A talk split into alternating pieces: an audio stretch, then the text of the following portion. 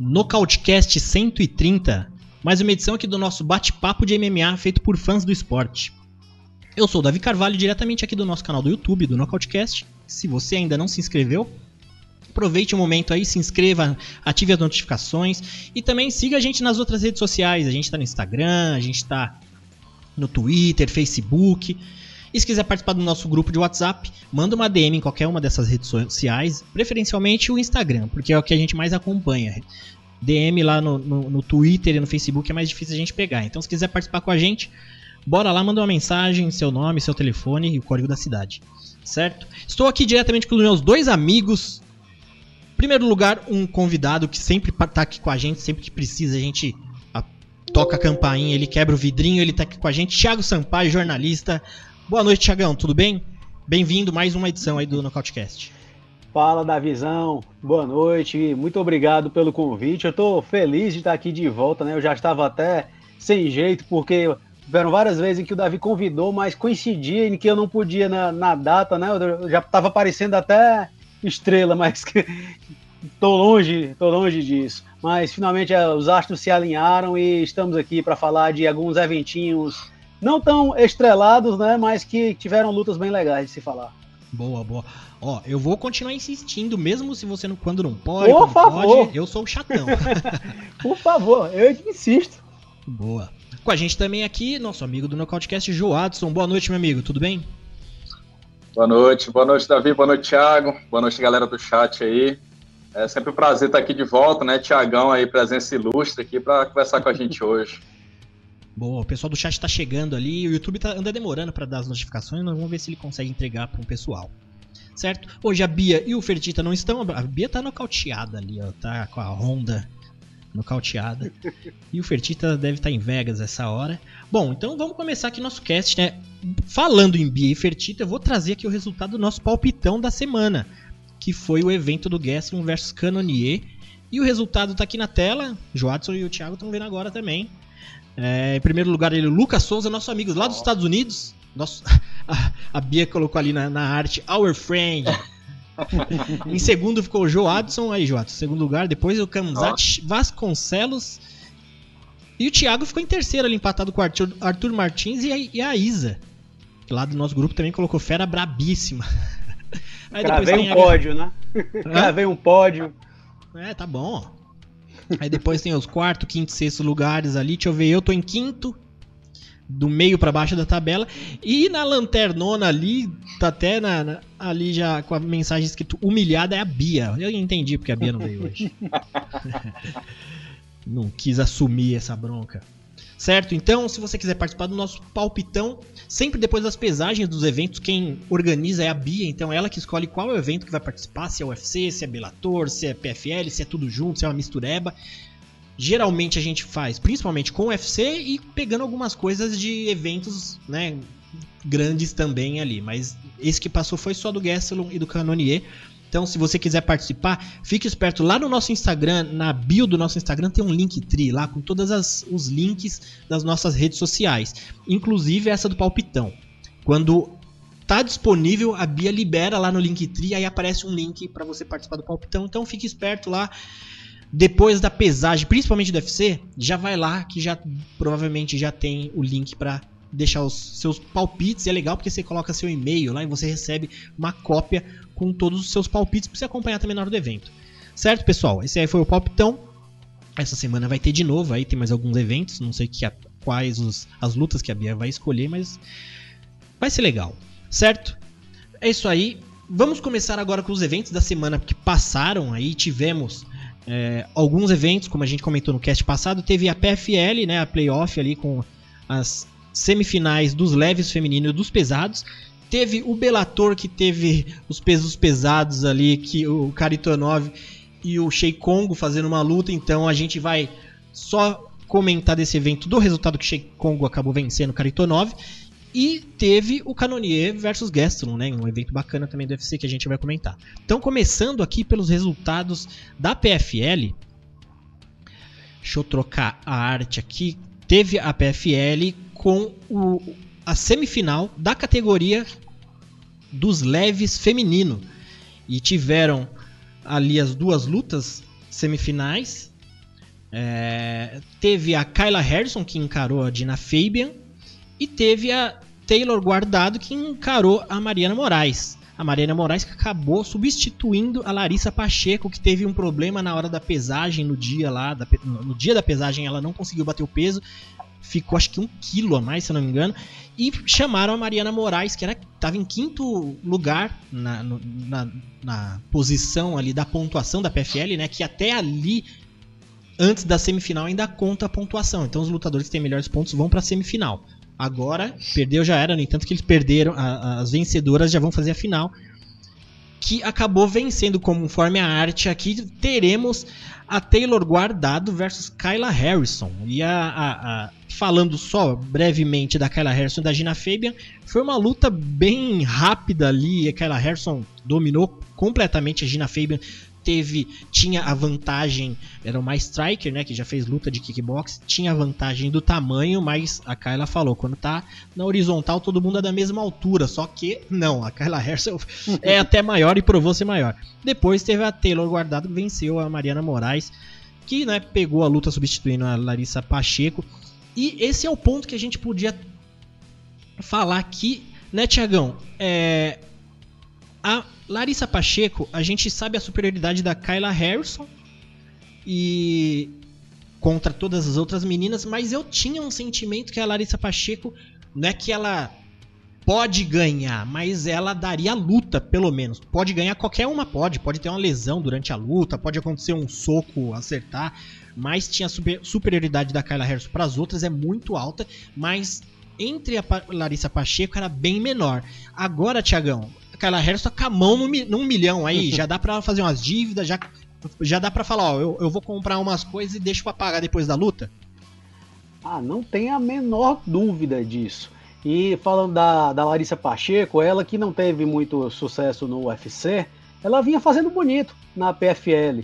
E por mais que seja difícil de imaginar ela batendo a Kayla Harrison, eu acho que ela também seria atropelada iguais a, igual às outras, ainda assim a Larissa Pacheco ela aparentemente é um desafio um pouco maior do que Jenna Fabian, Taylor Guardado, Mariana Moraes.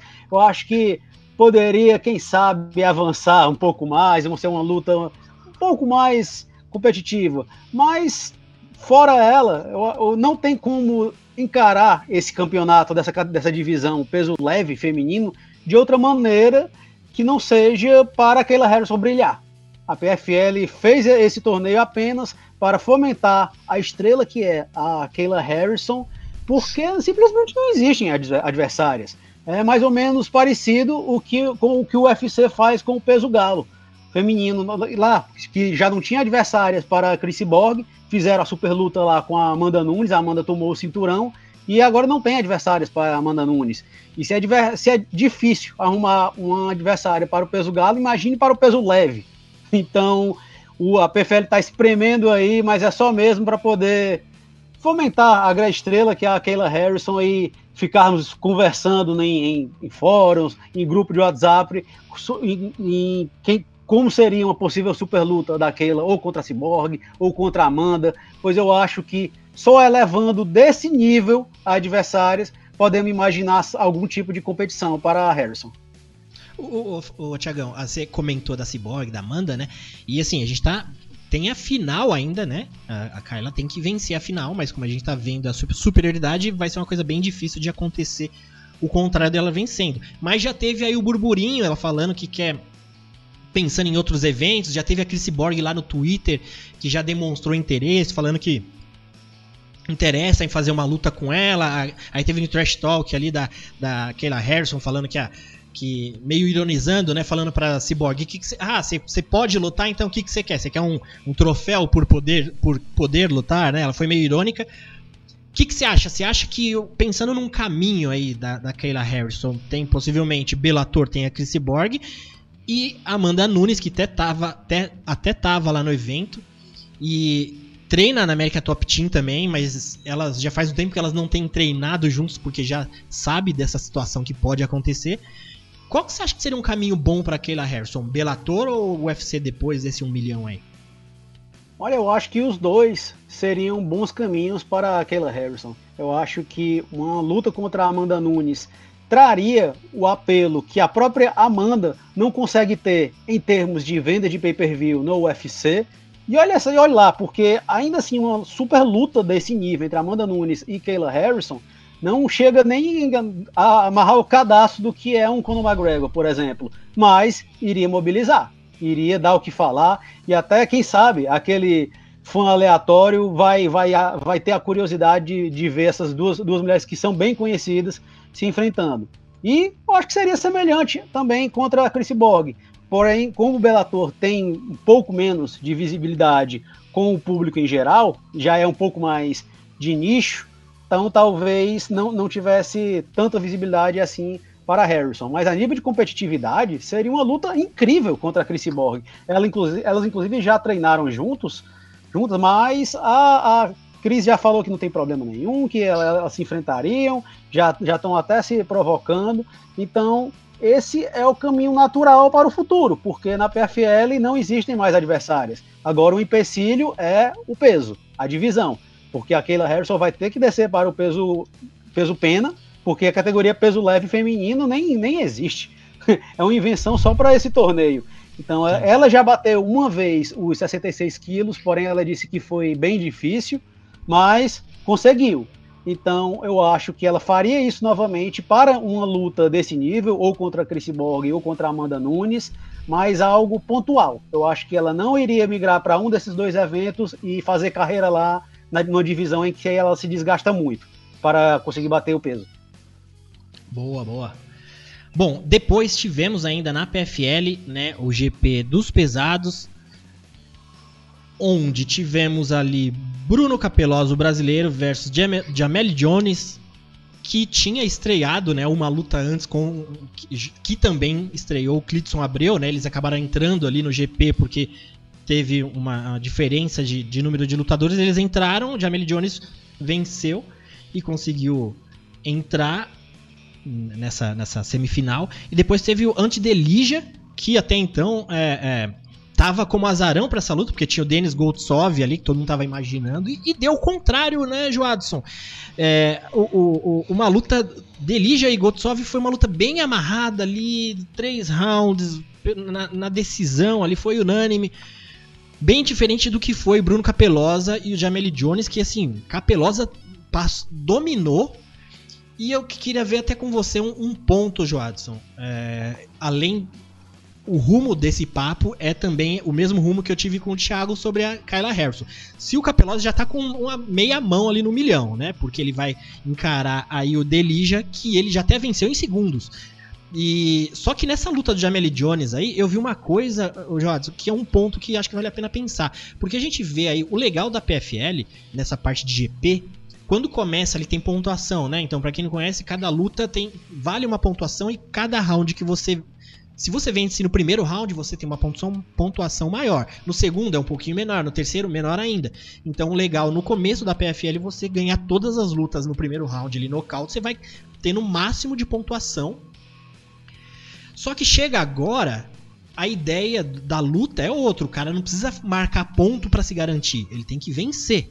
Então, foi a semifinal e eu vi no Capelosa já um pé atrás de não se expor tanto, porque a questão não é pontuação é vencer. No entanto que ele estava dominando muito bem o Jamel Jones ali, o Jamel Jones estava meio que entregue, assim.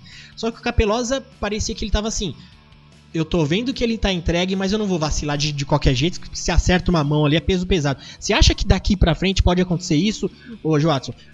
Claro, o Capelosa foi nocaute ali no segundo round. Mas agora tem a final. Você acha que tem isso um pouco na PFL? Tem esse tom assim de daqui para frente? É, é, o risco é maior, na, principalmente na final, né? Que vale um milhão. Não, total. Eu estava pensando justamente isso. Eu percebi que o Capelosa ele foi. É, acho que a palavra não é nem cerebral, mas ele foi mais cauteloso, né? Ele foi mais cauteloso quando começou a luta. E a gente percebe assim, existe essa necessidade de, no início do torneio, por conta dessa pontuação, existe a necessidade do atleta ele realmente conseguir uma finalização ou, ou um nocaute o quanto antes, né?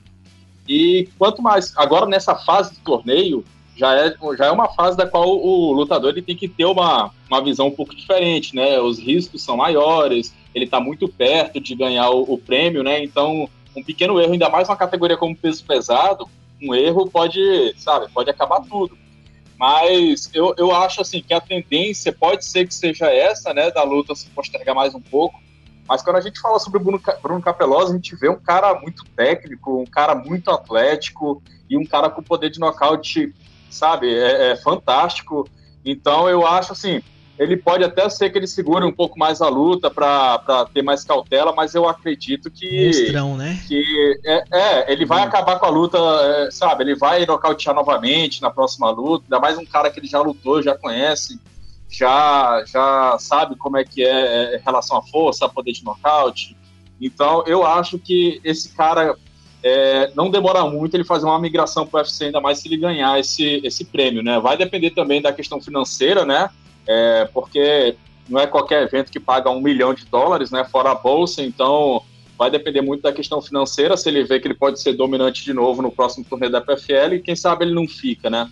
Mas é um cara que eu acho que se fosse pro UFC, ele tava por ali pelo top 10, top 5, porque o cara é muito bom, o cara tem todas as características o suficiente para ser competitivo no peso pesado, né? Ele não é aquele perfil que é lento, o perfil que tem pouco gás, o perfil já mais pesadão. Ele é um cara atlético com poder de nocaute, é, QI de luta e muita técnica, né? Então foi fantástico, tá sendo fantástico poder ver as lutas dele, né?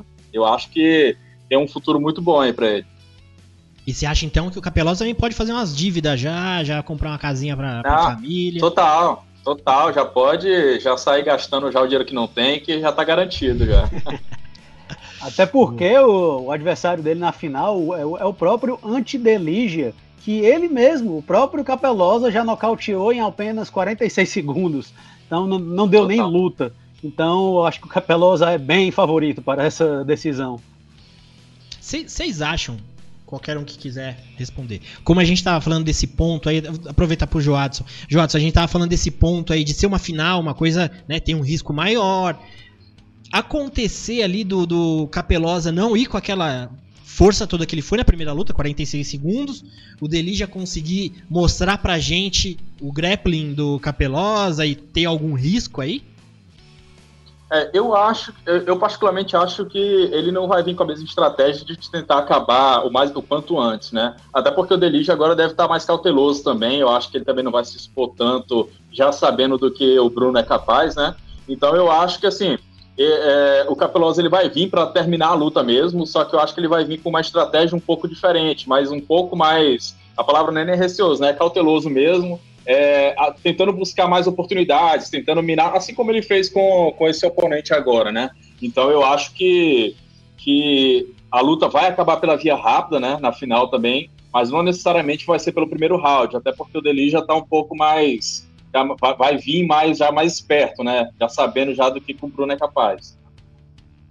Boa, boa. Bom, esse evento foi bacaninha da, da PFL. Depois teve o, o Renan Problema, levando o problema pro adversário também. Venceu ali, primeiro round, 30 segundos. Um e aqui entre nós, se... né? E aqui entre nós, né, Davi? Pachequismos à parte, seria uma final bem legal de se ver entre Bruno Capelosa e Renan Problema. E seria Muito bem mais. mais competitivo. Total. Muito mais. Pô, já, e, e, e, o mais legal é que, assim, dois caras, dois monstros gigantes, assim, Sim. fortes. Só que a diferença de tamanho deve ser absurda entre eles. Então ia ser aquela luta legal, né? De, de curiosa. O que, que vai dar? Porque os dois são muito fortes. Ia ser bem legal. Boa. Bom, tô pegando aqui, o pessoal tá chegando, o U vai morrer falando ali que ele não foi tão bem ali, eu acho que ele participou também do, do palpitão. Augusto César chegou dando boa noite, chegou atrasado, mas está no começo. Certo? E o Augusto César tá falando aqui, ó, pelo porte do Capelosa, um corte de peso não dá para lutar no meio pesado, não, do UFC. É, é, a primeira coisa que, que, você imagina quando a gente vê o tamanho dele, né? Mas ele tá indo tão bem nos pesados, né, Thiago? Eu acho que nem dá para imaginar. Pode ser uma opção, né? Quando o cara vê uma dificuldade ali num momento da carreira, da, da, da categoria, que não tá conseguindo avançar, é uma, pode ser uma opção tranquila, né?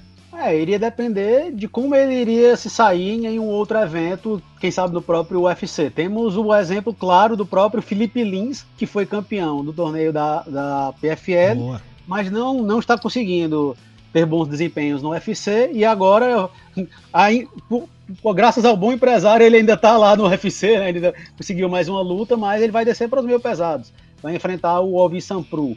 Mas agora, de, de, imediato, pelo rendimento, pelos resultados que o Capelosa tem, vem tendo, não, acho que ele está bem lá. Até porque, como é uma categoria em que vemos poucos caras técnicos, é, temos muitos aqui, os pesadões que dependem da mão entrar, então ele é diferenciado. Vemos esses exemplos aí. Vamos citar agora o próprio, o campeão interino do UFC, o Cyril Gandé. Ele não é um cara grandão, né? Um cara que chama atenção pelo power punch. Ele tem um físico até de quem sabe um meio pesado, mas ao modo dele, ele está sendo um diferencial lá. Então, acho que o Capelosa tem, tem, tem lenha para queimar no peso pesado. Boa. Bom, pessoal, é isso aí. A PFL foi bacaninha. Vamos seguir aqui do evento do UFC que rolou no final de semana. Canonier versus Gastelum, um evento interessante ali. Ele foi, esse evento foi interessante porque assim, o preliminar foi muito bacana, muita luta boa ali. Começou o principal e parece que ele deu uma caída. Eu falei, vixe, quer ver que esse evento vai degringolar e a gente vai sobreviver só do. Os aparelhos vão ficar funcionando só lá no, no, no preliminar, né? Mas até que a luta principal ela deu um ânimo, fez justificar a gente ficar até tarde para assistir, né?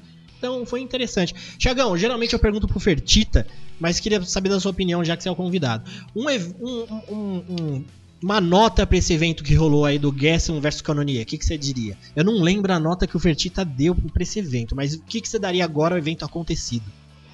Olha, como você mesmo citou, pelo rumo que estava indo no card preliminar, muitos nocautes. Teve aquele nocautaço do Inácio Barramondes em cima do Roosevelt Roberts com um chute rodado, candidato a nocaute do ano. Tivemos a, a, alguns momentos bem, bem interessantes, como o próprio nocaute da, da brasileira Josiane Nunes contra a Bia Malek. Começando ali o card principal com aquela finalização do Alexandre Pantoja. Tava caminhando para ser um 9,9,5, mas deu aquela esfriada. Os eventos ali do, da metade do card principal não foram tão, tão legais assim de se ver. Nossa, Parker Porter e Chase Sherman foi ali Jesus um teste de paciência. então, a nota caiu, mas o saldo geral foi positivo. Vamos ficar com 7,5. 7,5, tá bom. Eu, eu não lembro a nota que o Fertita deu, putz, enfim. É... Bom, é, então vamos falar da luta principal que rendeu aí, né? Que é o Vingasson versus Canonier, que estava valendo pela categoria médio e é uma luta que tem um, sentimento ali de title shot fresquinho para quem agarrar, né? Temos a luta do Vettori e do Borrachinha que vai, que vai acontecer. É, mas o Canonier, número 3 da divisão, o Borrachinha, eu acho que tá como segundo, né? Mas era para ser o Borrachinha aí, né? Então, é, aquela aquela aquela frase que o Canonier podia falar, tá vendo, Borrachinha? Podia, podia ser, a gente, ser a gente, mas você não ajuda, então veio o Kelvin Gastelum. O Borrachinha teve os motivos dele para não estar. Gastelum foi lá resolver, tentou resolver, resolveu, deu uma, entregou uma ótima luta, mas entregou uma, uma vitória pro, pro Canonier, né? O Canonier venceu a luta na decisão ali, bem interessante. Tem aqui os números da luta, a quantidade de golpes. Joadson, é, o sentimento agora, a gente, é, independente de como a luta acontecer, eu tenho os números aqui, se quiser também falar um pouco da luta, mas o sentimento que deixa essa luta. Canonier, número 3, venceu o, o tem uma luta aí já meio que em andamento do, do Adesanya contra o Itaker, né, pra, valendo o cinturão, mas se a gente imaginar o que, que essa luta representa para a categoria, a gente pode dizer que o Canonier tá com um pé ali no, no, no, title shot, é só esperando acontecer a luta do Vettori e do Borrachinha para ele colocar ou os dois ou tirar aquele que ele pôs? Que, como que você vê essa situação?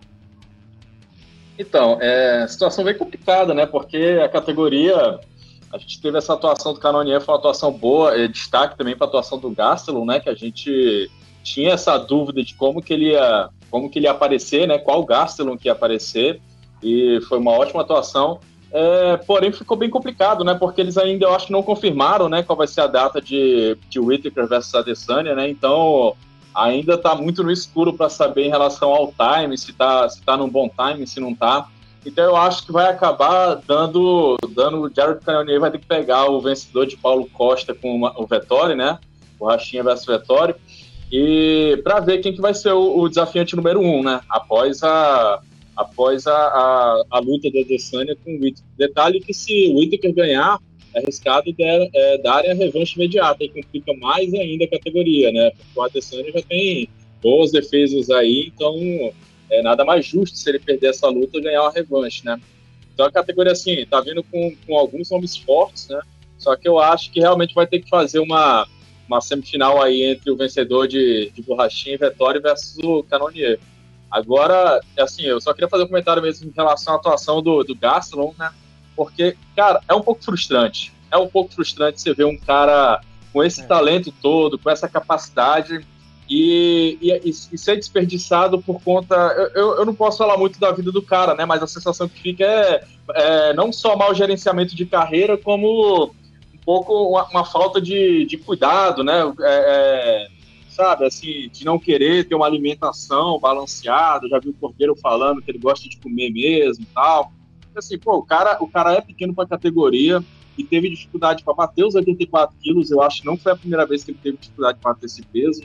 Então, chega a ser um pouco frustrante você saber que ele tinha um potencial para descer de categoria e, e, lutar por um cinturão, sabe? Ele tem as mãos pesadas e ele tem um frame que dá para descer sem, se houvesse uma dieta ali, sem tanta, sem tanto desgaste, né? Mas a gente vê que não é o que está acontecendo e assim, eu particularmente já perdi as esperanças de ver de ver ele nos meios, no meio médio, né, até 77 quilos, porque é, depois dessa, dessa é, situação da balança que ele teve nessa luta, né? Do qual, assim, começava a se falar de, ah, quem sabe o gasto não vai descer para a categoria de baixo agora, e aí você vê esse tipo de situação, você, você desanima um pouco, né? Você desanima um pouco, mas, assim, é, pelo menos foi legal poder ver que, que ele ainda tem muita lenha para queimar, né? O cara tem muito queixo, nossa, ele tomou o knockdown do Canonier e conseguiu voltar, sabe? Assim, o cara é, é incrível o que aquele cara tem, sabe? É surreal. E fora o poder de nocaute também que ele tem, né? Assim, é, eu não sei se tiveram outros que pararam na frente do Cannonier e sobreviveram, fora o, o, o Whittaker e o, e o, Hermanson, né? Mas, assim, é, Gastalo trocou cinco rounds com o Cannonier absorvendo golpes e sobreviveu, trocou de igual, então, assim, méritos pro Gastalo também, mas, é, infelizmente, também a gente tem que fazer essa crítica em relação a a como ele está conduzindo a carreira e como ele está conduzindo essa questão do peso dele. Né? É, e pior que se a gente considerar aí é um ex meio médio lutando com um ex meio um ex peso pesado e quase quem quase deu mancada na balança foi o safadão, né? Tinha que ser o safadão. É de lamentar mesmo com um lutador do nível do Kelvin Gastelum está passando por, por uma fase dessa, né? É apenas uma vitória nas últimas seis lutas. Então ele está 1-5 e até quem vê de fora é, pô, como é que esse cara tá no UFC? Mas olha para quem ele perdeu, né? Perdeu por decisão para o Israel Adesanya numa lutaça. Foi talvez a melhor luta daquele ano, 2019. A única luta em que ele realmente perdeu rapidamente foi aquela em que ele foi finalizado para o Jack Hermanson. Mas até mesmo contra o Robert Whittaker, em que ele na contagem da maioria, perdeu todos os cinco rounds, ele não se entregou em nenhum momento. E agora contra o Jerry Cannonier foi, foi a mesma coisa. Ele perdeu na, na, na, nas papeletas, mas quem sabe até forçando um pouco a barra dava para ver três rounds ali para ele. Eu vi dois rounds para, para o Gaston e três para o Cannonier. Vi vitória sim do Cannonier, mas não foi por larga margem. Então a gente vê que um lutador como, como Kevin Gastelum, que nem está na categoria certa, ele está ele tá entregando lutas tão duras. Então, se ele tivesse disciplina né, para descer para a categoria dos meio médios, ele poderia até fazer uma graça lá e ir mais além. Mas não, eu acho que não vamos ver isso nunca mais. Kelvin Gastelum entra até 77 quilos, infelizmente, pelo motivo que ele, que ele é safado mesmo. Essa é a justificativa. Sim. E então, a, o, que no, o que nós vemos é isso. Ele já bateu no teto. E até pelo, pelo nível que, que, que ele tem. E é um cara legal de se ver. As pessoas param para ver o Kelvin Gastelum Acho que agora, eu acho que ele precisa um pouco de uma, de uma luta de, de levante, né? Algum, algum um lutador menos ranqueado, quem sabe um Brett Tavares, até um Brendan Allen da vida, alguém ali para poder ele não ter esse nível de, de, dificuldade, porque ele só pega lutador que tá ali na beira de um title shot. Aí a vida não fica tão fácil não, ainda mais ele tendo a desvantagem de tamanho contra todos. Sim, pode ser um porteiro ali, né? E, ô, Thiago, aproveitando esse tom que você tá falando aqui, o Rodrigo Mendes de Almeida perguntando aqui se você acha que corre o risco do UFC dispensar o Gastelum. Você acha que corre? Porque são cinco derrotas, né, cara?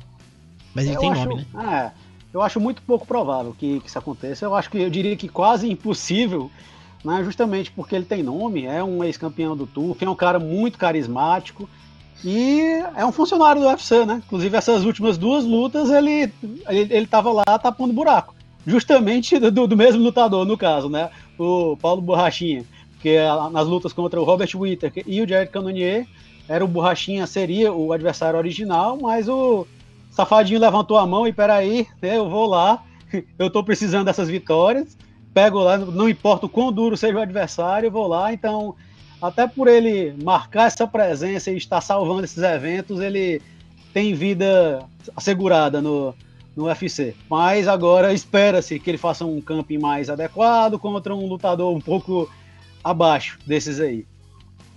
Ô, ô Davi, e, e, hum. e só para para somar aqui, o Kevin Gastelum também, fora o fato, é, todos esses fatos que o Thiago trouxe, tem outro, outro ponto que ele também ele mexe com um mercado já bem interessante para os Estados Unidos, que é o mercado mexicano, né? É, é, descendente de mexicanos, então, e outro, outro ponto também é que ele é um cara que, assim, o cara fala português, fala espanhol, fala inglês, então ele consegue se conectar não só com o México, como com o Brasil, por exemplo, é um cara que consegue uma certa popularidade por conta disso, né? Então acho bem difícil ele, ele sair agora. E como o Thiago falou também, é aquele cara que está ali, é, é, o cara da empresa, né? O cara que topa pegar qualquer parada e salvar qualquer evento, né? É aquela mentalidade de futebol, né? Sempre preparado para lutar, né? Ele só não consegue estar tá preparado para pesar, mas para lutar ele tá, né? Boa. É o que a gente fala aqui no cast, né? Que o UFC é um evento para lutador frequente e que dá show, né? Principalmente que vence. Então é um, é um, um combo ah. bem difícil de você conseguir. O Gessler não tá vencendo, mas ele tem parte do combo que poucos têm, que é o próprio carisma, marketing, né? Então ele tem algumas coisinhas que pode manter ele ali ainda. Boa. Bom, então esse evento aí, falamos da luta principal, eu vou trazer aqui os destaques. Opa, deixa eu cortar aqui. Os destaques do evento foram os bônus, né? Do, do que, que saíram aqui no LCA MMA, lá da, da Bia para quem quiser também acompanhar no Twitter e no Instagram, ela separou aqui os bônus da noite, que tá meio ruim de ler aqui, mas tem as imagens. Foi o Inácio Barramontes, William Knight, Josiane Nunes, a brasileira, e o Alexandre Pantoja. Então não tivemos uma luta da noite, mas Thiago, eu queria aproveitar com você. Sempre a gente fala da luta da noite, mas dessa vez só deram os bônus para lutadores, não para uma luta, né? Você acha que alguma luta vale a gente considerar como uma luta da noite? O que, que você imagina que foi nesse evento aí? Ah, eu acho que chega até a, a chover no molhado de, a, a é indicar Jared Cannonier contra Kelvin Gaston, porque foi uma luta realmente bem disputada. Poderia ter levado bônus, mas como são dois caras de, de mais nome, né? Então eu acho que pegaram esse bônus, então vamos premiar os lutadores que recebem uma bolsa menor e eu, eu acho justo. Mas se for para escolher uma outra luta que não seja a principal, eu acho que vale destacar a do. Vou falar o nome desse cara é que é um desafio. É o Said, é o Saidyokub Kafkaramonov contra o Trevin Jones. Mas é, é, importante destacar porque o Kafkaramonov ele aceitou essa luta com apenas quatro dias de antecedência. Então Exato. são poucos que aceitam um desafio assim tão na, na cara, né? Mas é pela oportunidade de estrear no, no UFC. E tava levando a vantagem na luta, mas tava uma luta dura, tava uma luta até equilibrada. O Trevin Jones é um cara perigoso, é um cara que tem poder de nocaute. E até que no terceiro round, lá no. Já passando dos quatro minutos, o Kaframonov encaixou aquela guilhotina em pé ainda. O Trevor Jones apagou ainda em pé, deitou no chão e eu achei que o Herbie Jean ia deixar o, o Jones passar dessa para uma melhor. Porque o Herbie Jean ficou olhando ali, o cara desligado já no quinto sono e foi mais uma lambança para o, a carreira do, do, do. Mas uma excelente estreia desse russo, Kaframonov, e uma ótima luta. Boa. O, o Joadson, a semana passada você não esteve aqui, então eu tinha. Eu peguei aqui pra gente levantar um nome para ficar de olho nesse evento. E assim, né, ficar de olho porque a gente, quem somos nós para ficar, ó, oh, vocês não sabem, mas a gente já tava de olho nesse lutador e hoje ele tá despontando. A gente pega um que a gente acredita que vai, que vai render. No entanto, que eu peguei um cara que a gente já, já todo mundo, o MMA já tava de olho, que é o próprio Mark Madison, que fez o co-evento da noite com o Clay Guida. É, então eu falei que ele foi né, medalhista na, em 2016 no Rio, um cara muito bom de, de wrestling. É, tava vindo de uma vitória, fez, fez, teve uma vitória que ele teve uma dificuldade ali nos últimos momentos da luta por questão de, de, de, de gás, né? Mas com vitória é vitória, né? E tava para pegar um Clay Guida aí que a gente conhece, que a gente sabe que se dentro do octógono que tem uns caminhos ali é, é, é, secretos, alguém que nem o Clay Guida conhece. Então você passar um Clay Guida, por mais que ele tenha esteja numa idade mais avançada hoje, ele conhece os caminhos para deixar uma luta chata. E o Clay Guida tem uma coisa, não sei o que, que é, não sei se é o suco de fruta dos ursinhos Gummy que ele toma, que ele fica no, do, virado no giraia. E a gente comentou semana passada, o, o Clay Guida é aquele adversário é muito. Até você ganhando do Guida, deve, você deve querer matar ele no bom sentido, porque ele não para quieto, né? Tem aquele negócio de movimentação, entre sai, entre sai muita gente viu uma luta equilibrada, né, Joadson? Mas o que, que você achou do Mark Madsen é, é, nessa performance contra o Clay Guida para alguém que a gente tá de olho? Cara, acho que, que dá para dizer também que foi outra atuação que deixou um pouco um tonzinho de frustração, né? Porque, primeiro que a gente não viu o cara conseguir usar o wrestling dele, né? A gente não viu ele conseguir quedar, não viu conseguir ter a oportunidade. Sempre que ele colava no Guida, as poucas vezes que ele conseguiu ele não conseguiu desenvolver, não conseguiu esgrima. Então, assim, méritos pro Guida também, o cara se movimentou freneticamente. Detalhe que o, o Guida, Guida tem quase 40 anos. Clay Guida parecia uma, moeba na mão do Madison, né? Não para quieto, assim, tipo, ele quer pegar, o cara não, sai total. e foge. Total, é assim, incrível como que o Guida consegue manter aquela movimentação com essa idade, né? ele tem quase 40 anos, cara, é surpreendente isso. E, assim, é, eu gostei de ver que o Médici conseguiu também manter uma trocação em pé, né? O Guida, querendo ou não, tem, tem. É um lutador que ele é meio louco, mas ele consegue achar momentos, né? E, pô, é, a gente viu, o cara, o cara conseguiu criar uma estratégia de jogo do qual dificultou um wrestler olímpico a, a, conseguir a conseguir quedar, né? É, me deixou um pouco em dúvida em relação a se ele está preparado para conseguir utilizar o wrestling dele é, já um pouco no nível mais alto dentro da categoria, né? Porque assim, o Guida já. É, é nem sei se o Guida é ranqueado, acho que não, né? Mas é um cara, é um cara que é duro, né? Mas ele ainda não pegou a elite, né? O, o, o Madison, então fiquei naquela dúvida se, ele, se a conversão do wrestling dele realmente é eficiente. Ele, ele teve atuações boas em lutas anteriores, mas é, é me deixou essa dúvida também mas pelo menos eu vi que em pé ele conseguiu desenvolver também, né? Tá, tá tendo uma certa evolução, é, tá, tendo uma, tá conseguindo se defender em pé também, né? Tá conseguindo achar bons momentos. Tanto que ele, ele fez uma luta parelha com o Guida em pé, conseguiu, conseguiu conectar bons jabs, né? E conseguiu pontuar mais, né? Na visão dos juízes. Então, assim, teve essa vitória, mas eu acho que ficou aquele gostinho de. aquele, aquele copo meio vazio, né? é, quanto à atuação dele. Engraçado, Boa. quando essa luta foi casada, né, Clay Guida e Mark Madison, eu me incluo nessa e muitos pensaram que porque é quase um mismatch. É a luta Sim, eu para. Também, eu também achei estranho. Essa é a luta para o Mark Madison passear, porque ele quem, quem está com hype, ele que está crescendo. Engraçado que estão trabalhando o Mark Madison até como, como se ele fosse uma jovem promessa, né? Mas ele tem 36 anos. Exato. Porém, ele é novo no MMA. Por mais que ele tenha estreado no MMA lá, lá, em 2013, ele fez uma luta em 2013, 2014, ele foi se dedicar mesmo no MMA de 2018 para cá. Então, ele está mais fresco né, nesse esporte, né? Ele levou menos pancada na cabeça, então dá para imaginar que ele pode ter uma, uma vida mais longa. Né? Ele ainda não pegou ainda adversários de nível mais alto.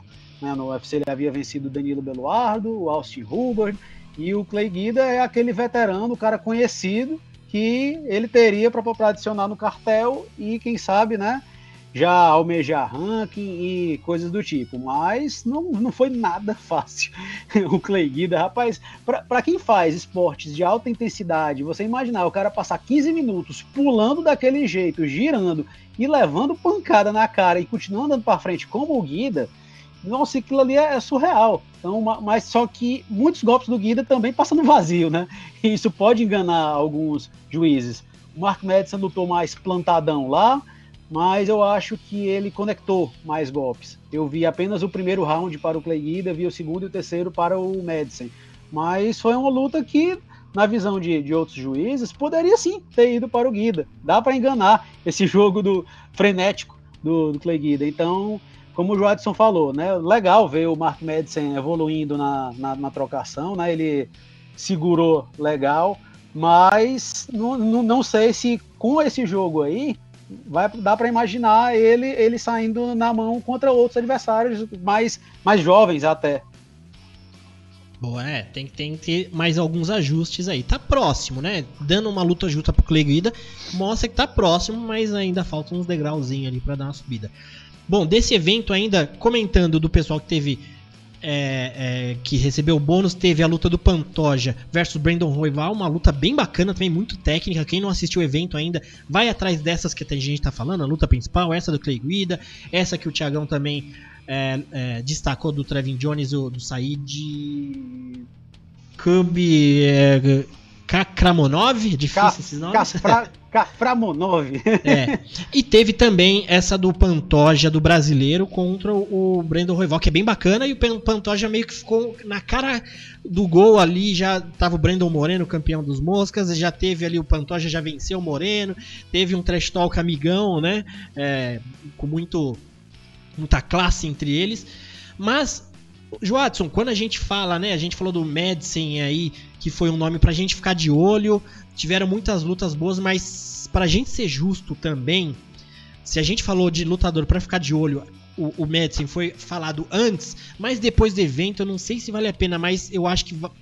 É, não sei se vale a pena, não. Vale muito a pena a gente falar de um nome que se destacou de uma forma impressionante nesse evento, que foi a Josiane Nunes, a brasileira, que encarou a Bia Malek ali no galo feminino. É, é, Josiane Nunes estava estreando no UFC, pegou a Bia Malek, que é uma lutadora muito grande, muito maior. E todo mundo falando, Bia Malek tem experiência no kickboxing, Josiane, ninguém dá, dando nada para ela. Demonstrou ali que tamanho não é documento, documento mesmo. Eu achei muito curioso que, assim, ela, para encurtar a distância, tem a, a, aquele golpe, o Superman Punch, que o Luciano e o Rods falavam na, na, na transmissão, que é o Supergirl Punch quando é as meninas, né? Mas assim, a Josiane ela realmente quase voava mesmo, porque ela pulava para cima para acertar a Bia Malek. Então assim, impressionante. Esse é o nome pra gente ficar de olho também nesse evento, hein, Joato? O que, que você acha? Não, total. Quando você começou a falar, eu já pensei nela, né? É, atuação muito boa, assim, cara. É, infel... não, vou, não vou dizer infelizmente, mas eu fiquei curioso para ver como que ela performa, pelo menos em três rounds, né? Porque ela colocou uma pressão tão grande em um round, sabe? Ela não parava de andar para frente, de atacar, de encurralar a adversária dela. E, assim, eu fiquei curioso para ver se ela consegue imprimir esse ritmo, pelo menos por três rounds, né? Porque é um ritmo intenso que ela fez ali. Mas sensacional a performance dela.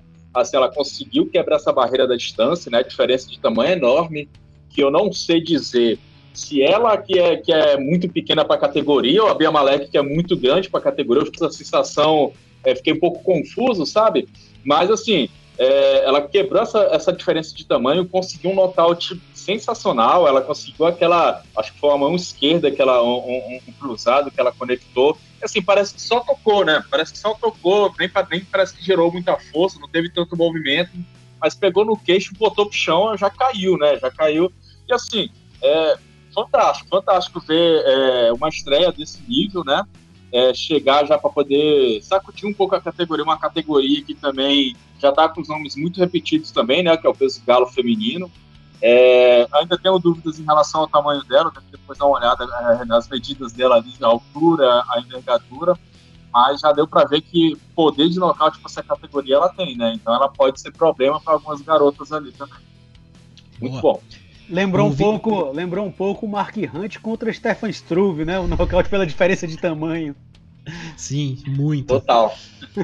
O, o, o, o Joato, você falou que fica na dúvida do tamanho, realmente, né? A gente fica na dúvida, mas pelo menos um teste ela já passou, que a Bia Malek é bem grande também, né? Então já teve um teste. Total. Passou aí. Bom, é... O Augusto César no chat é que tá falando, a Bia Malek parecia que entrava em pânico quando tocada. A Bia Malek também tem esse estilão, né? Ela gosta de defender com a cara, né? Ela adora receber golpe. O Vinícius Machado tá perguntando cadê a Bia Batista? É, infelizmente ela tá nocauteada ali, ó. Ali aquele nocaute deve ser, eu acho que é o da, da Amanda, a, Honda House ali. Mas Bia não pôde estar com a gente. Certo? É...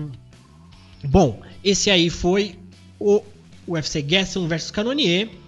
Então, bem bacana. Tiveram mais algumas outras lutas ali, mas esses foram os nossos destaques. Agora a gente vai falar da semana que vem.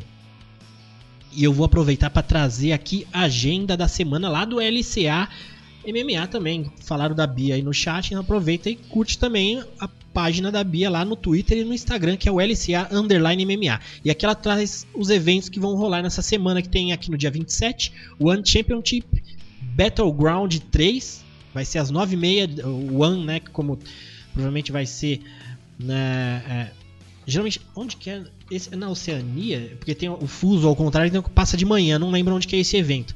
Mas vai ser pra gente aqui do Brasil 9h30 da manhã no dia 27. Depois tem a PFL, a semifinal do Pena e dos meio pesados, que a gente vai falar já já, 7h30. E a PFL passa no combate. Depois tem o Invicta 44. The New, The New Era, né? A New, não, no caso é a New Era, às 9 horas. É, então provavelmente vai passar no combate também, né? Porque vai ser depois da PFL. E o LFA também, que tem disputa cinturão, tem o brasileiro lá da, da, da, da academia do, do Machida, né? O, o Souza aí versus Garcia. LFA não tenho certeza onde passa, se vai passar no combate, mas vai ser às 10 horas. Certo? E depois temos aí no sábado o UFC Vegas 35 Barbosa versus Shikadze. Vai ser às 8 lá no canal Combate. Certo? Essa aí é a agenda da semana do LCA MMA, que a Bia levantou aí os eventos pra gente ficar de olho. Tem bastante evento e a gente vai falar de dois hoje. O primeiro deles, cadê minha pautinha que fugiu aqui? O primeiro deles, eu já vou trocar a arte. Que temos um desses que vai ser a playoff aqui 2021 da PFL, que já tem as semifinais aí, tanto dos penas quanto dos pesados. Então, temos dois brasileiros aí no. Vou pegar aqui minhas anotações. Temos aí dois brasileiros no, no meio pesado, tanto Cara de Sapato vai encarar o Emiliano Sordi, o, o, argentino, e o Mutante vai encarar o Martin Hamlet Nielsen. Depois temos aí nos penas, vai ser o Chris Wade versus Buba Jenkins, e o Brandon Lowchain vai encarar o Movlid Kaibulaev. É... Aqui nos penas, quem que tava? Era desse dos penas que tinha o brasileiro João Seferino? Acho que era, se não me engano. E temos aí o. o provavelmente. O que, que, vocês acham, Joadson e, e Thiagão? Joadson, na, nos meio pesados vai dar Brasil aí na final? Cara, eu tô achando que vai dar Brasil na final, né? Dois caras são duros. Agora, um, um, uma curiosidade é que eu vi que o, que o Mutante ele é, ele é zebra nas casas de aposta contra o Hamlet, sabe? E eu achei um pouco estranho isso, porque o Hamlet não é um cara que tem aquele cartel. É, é, extenso, sabe, com, né? Com, com, nomes, é, com nomes grandes, extenso, não é um cara que é invicto. É, eu acho que ele já perdeu dentro da PFL, inclusive. Então me, me, ficou um pouco essa dúvida, porque, eu, querendo ou não, o Mutante é um cara experimentado, né? Um cara que já enfrentou caras duros também. E, e, eu acho que assim, o cara que tem muita habilidade, tem um jiu-jitsu ótimo. Então eu acho assim que, que o Mutante vai passar por essa também. Eu acho que o cara de sapato tem tudo para vencer também nessa decisão.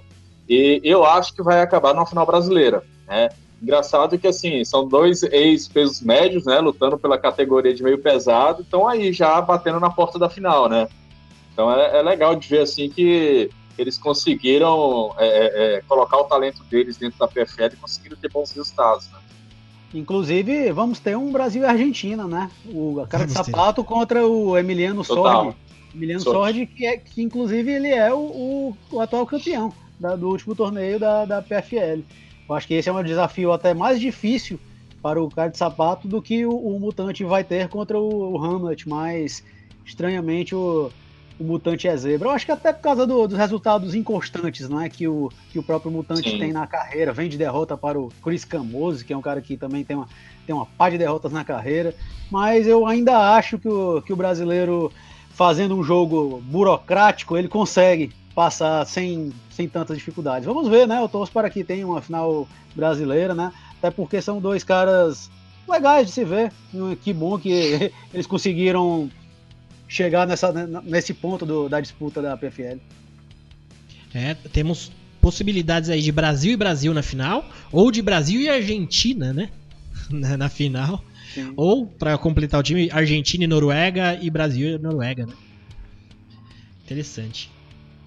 Bom, deixa eu, deixa eu olhar o resto do card ali. Ainda temos Shimon Moraes, né? Que Shimon Moraes não conseguiu se classificar. Tem o Chris Camoso e o Corey Hendricks também no card. Enfim, aí o pessoal ali que, que né, completa o card, mas o que interessa mesmo são essas playoffs, as semifinais, pra gente ver o, o que, o que Davi, só um, só um comentário, o Jason Knight também tá nesse card, né? Eu achei que ele tinha focado só no Barry Knuckle, né? Engraçado ele ter voltado assim pro, pro MMA e na PFL, mas achei que ele estava bem, bem focado nessa questão do, do boxe em luvas, né? Até porque ele estava tendo não sei se ele estava ganhando, mas pelo menos ele estava tendo um certo destaque nesse tipo de evento, né? Eu acho, não tenho certeza, mas eu acho que ele chegou até a lutar num evento desses do Mas Vidal também. Não, não tenho certeza, posso estar enganado, mas, mas é, achei bem, bem curioso dele nas preliminares sabe, sabe da PFL, né? Sabe por que ele desistiu ali do, do boxe sem luvas? Ah. Porque ele teve, ele encarou o Gold, né? O Logolt, Lobov. Depois do Lobov é. ele falou: Jesus Cristo, eu tenho que mudar de esporte e voltou pro MMA, né, cara? Então. Não é fácil, né? O trauma é grande. Total. E eu acho que vale destacar aqui que essas semifinais do peso pena, por mais que não sejam nomes de grande apelo do, do público, não são famosos, mas são nomes bem interessantes e eu acho que são lutas que merecem fi, a, a, ficarmos de olho, porque são nomes que vêm de sequências de vitórias e olha, são, são caras duros. Esse inglês Brandon Loftin é muito bom. Agora, muito esse bom. russo, o russo que vai enfrentar ele, o Movlid, o Kai Bulaev, duríssimo, invicto, 17-0. Olha o cartel do russo. Eu, eu acho. eu acho que ele passa. 17-0-1. Na verdade, ele teve um, um no contest ali com um empate né, com o Andrew Harrison e teve também um no contest contra o Daniel Pineda, né? Mas enfim, esse russo é duríssimo. Eu acho que ele tem um leve favoritismo. E a outra luta é entre outros dois caras que têm experiência também em outros eventos, o Chris Wade e o Bubba Jenkins. O Chris Wade, eu não entendi por que, que ele saiu do, do UFC. Deve ter sido motivo de, de contrato, porque ele saiu com cartel positivo quatro vitórias e apenas duas derrotas. Duas derrotas para caras bem relevantes, que é um é, é o Islam Makhachev e o outro é o Rustam Kabilov, que, enfim, tinha, sua, tinha seu, seu, seu valor na época. Mas Chris Wade é um cara, é um cara bem, bem interessante. E o Bubba Jenkins é bem, bem, experiente. Ele tem passagens pelo, pelo Bellator, pelo Brave, vem de, vem de vitórias contra nomes como o Lucas Martins, o Lucas Mineiro, Mineiro. No, no, no, Brave, venceu o Lance Palmer na, na própria PFL ele já venceu o Goichiamauchi no Bellator. Então, não, não, não são nomes quaisquer que, que estão aí nessas semifinais brigando pelo, pelo milhão. São, são caras que têm uma bagagem e vale a pena sim ficar de olho. Sim, ou oh, Buba Jenks, para você ter uma ideia, ele fez muito tempo da carreira dele no Bellator, começou com uma sequência de derrota ali e saiu foi para outros eventos, mas ele foi só para só para enrosco, ele foi para ACB, depois Brave, esses eventos no Oriente Médio aí, cara, o negócio não é fácil não. P depois foi para PFL, então é, é, é um nome é, de, de 2017 para cá ele só tá com vitória. Então realmente essa dos penas aí tá, as duas lutas estão bem interessantes para acompanhar. Certo, pessoal, deixa eu pegar aqui o pessoal do chat. É, o Augusto César tá falando que ele não gostou porque o, o UFC vai começar tarde. E a Bia Malek parecia que estava. Em... Ah, isso aqui foi da. Eu já tinha comentado do comentário. Já tinha lido o comentário dele, mas ele não tá gostando muito que o UFC vai começar tarde. Certo?